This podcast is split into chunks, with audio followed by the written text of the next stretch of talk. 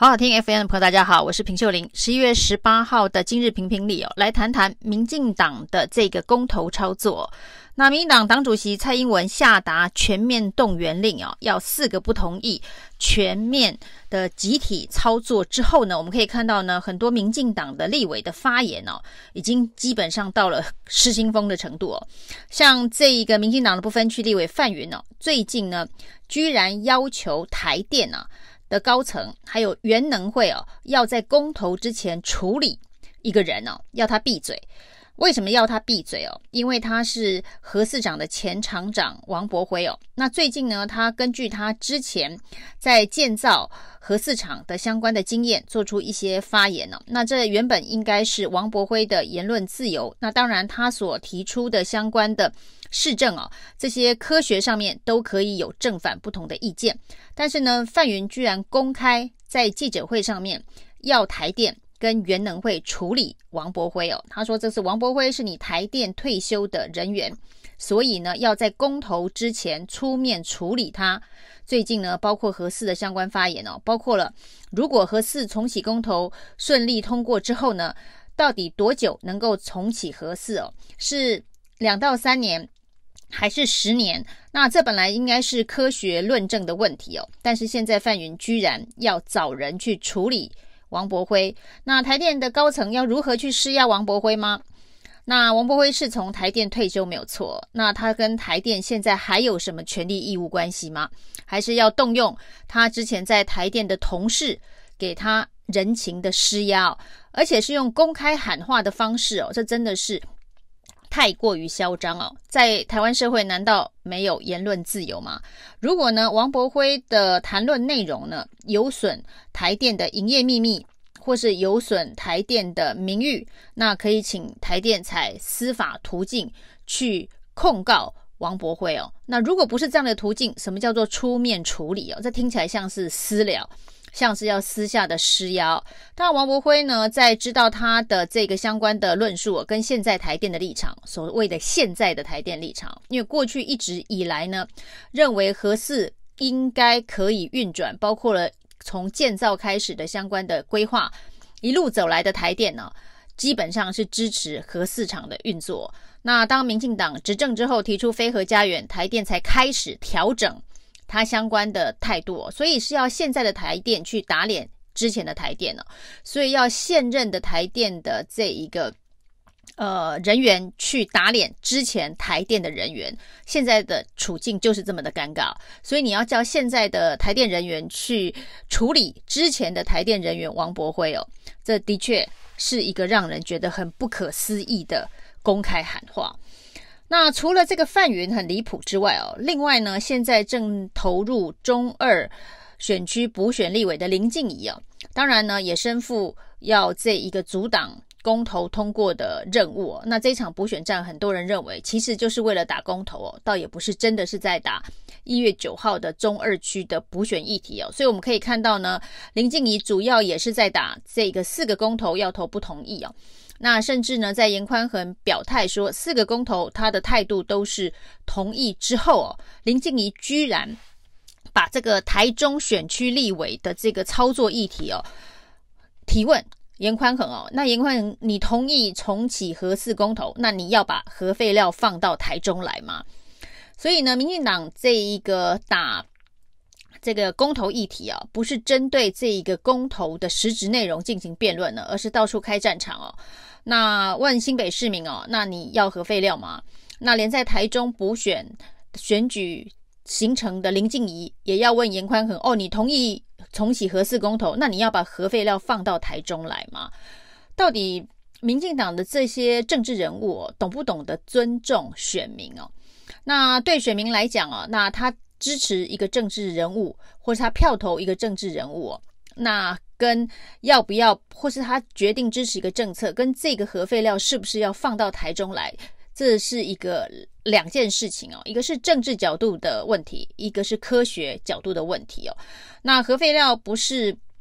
一般的这个废弃物哦，说你想放哪里就可以放哪里，想放台中就放台中哦，想放宜兰就放宜兰哦，想放这一个花莲就放花莲哦。核废料是一种需要经过完整科学评估，在什么样子的一个地质环境之下，能不能够处理，不会造成辐射外泄等等相关严谨科学条件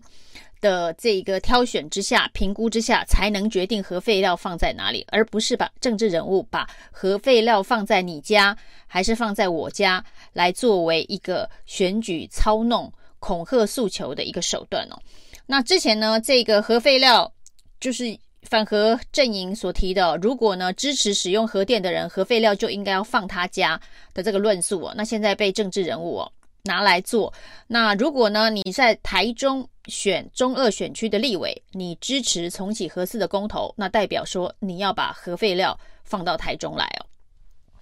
那另外呢，最近的高雄市长陈其迈哦，那当然也是为了要力挺公投哦，那为了要这一个反对藻礁。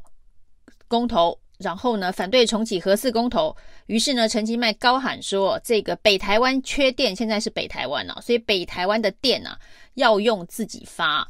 那南台湾的电不发给北台湾用。那陈其迈最好知道，现在台积电要到高雄去设厂，那台积电其实是全台湾最耗电的半导体产业哦。那一座台积电的晶圆厂，它使用的电力很有可能就是。”花莲一整个县的电力哦，所以未来呢，南台湾是不是自己的电可能也会不够用，需要中部、需要北部的这个支援，这是很有可能发生的事情哦。所以现在高喊北台湾缺电，用电自己发的陈其迈，未来可能自己也会面对必须要北电南送或是中电南送的问题哦。那甚至如果呢要站南北，南北要分得这么清楚哦，那陈其迈。有网友也说呢，那陈其迈，你要不要把这些北漂的高雄人全部接回去，提供工作机会给这些北漂的高雄人哦，自己的高雄人呢、自己养，自己提供工作机会哦。那所以呢，在这个为了政治议题而去操弄民众之间的这个对立，地域之间的这个对立哦，真的是最恶质的一个政治操作的手段哦。那张林静怡除了问这个严宽恒哦，是不是要把核废料放来台中之外哦，还提到说说呢，核四重启哦，要多久才能够发电哦？那核四在排除安全疑虑发电之后呢，这个核电能够补足现在的能源缺口吗？还有这个核四断层带。的问题如何处理哦？说到核四断层带，这个恐吓人民的这个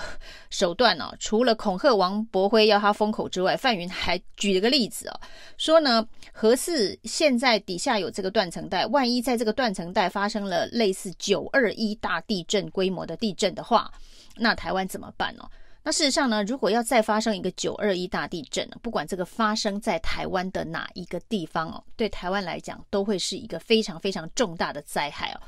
绝对不是刚刚好发生在核四厂这一个点啊，这个是地震发生点，震源点会产生损害哦。所以呢，随随便便用一个台湾过去重大伤亡的天然灾害来做政治操弄，这也是一个非常不道德的这个手段。那说到那个林静怡提提问的哦，核四重启到底多久可以发电哦？林静怡是忘了，现在的执政党是民进党哦。假设核四重启公投通过之后，要回答核四多久可以重启、多久可以发电这个问题哦，还是执政的民进党？难道核四重启的公投一通过呢？民进党中央就要把政权交给国民党，由国民党来处理后续的核四多久可以重启、可以发电的问题吗？怎么会要严宽恒来回答这个问题哦？这真的是也是相当的错乱哦。那另外还有一个非常可笑的是哦，民进党居然站起了双标哦。这个桃园市长郑文灿呢，在这个公投宣讲的场合哦，那主打的一个诉求，目前大概是把朱立伦当成二零二四的假想敌哦，所以主打朱立伦呢，说呢，现在的朱主席哦，跟他过去在新北市担任市长的朱市长，对于核四的主张跟态度是不一样，这两个呢。一定有一个人是骗人的，不是朱市长当年骗人，就是现在的朱主席当年骗人，用这个不同职务身份别来站双标。郑文灿还真的很敢哦，因为呢，随随便便拿一个莱猪出来哦，你就可以问这个陈吉仲教授跟陈吉仲主委哦，苏贞昌这一个院长跟苏贞昌主席啊，你还可以问陈其迈立委跟陈其迈市长哦。那民进党一缸子立委哦，你还可以问说这个同一个立委，这个同一个庄瑞雄哦，那庄立委跟现在的这个庄立委哦，到底是哪一个在骗人哦？那要战双标哦，民进党真的是满地都是这个枪可以拿起来，这个回忆标绝对都是打到自己哦。结果郑文灿居然挑了一个最会双标的民进党最大的罩门哦。其实双标是民进党一个最大的罩门。在他所一路走来的这一个政治历程当中哦，双标绝对是民进党最重要的一个罩门哦。结果郑文灿居然为了打朱立伦呢，还可以问朱主席跟朱市长到底哪一个骗人哦？如果要用这个标准来看哦，民进党每一个人哦，可能都有好几个骗人的身份哦，数都数不完哦。以上是今天的评评理，谢谢收听，谢谢收听。请继续关注好好听 FM，并分享给您的好朋友。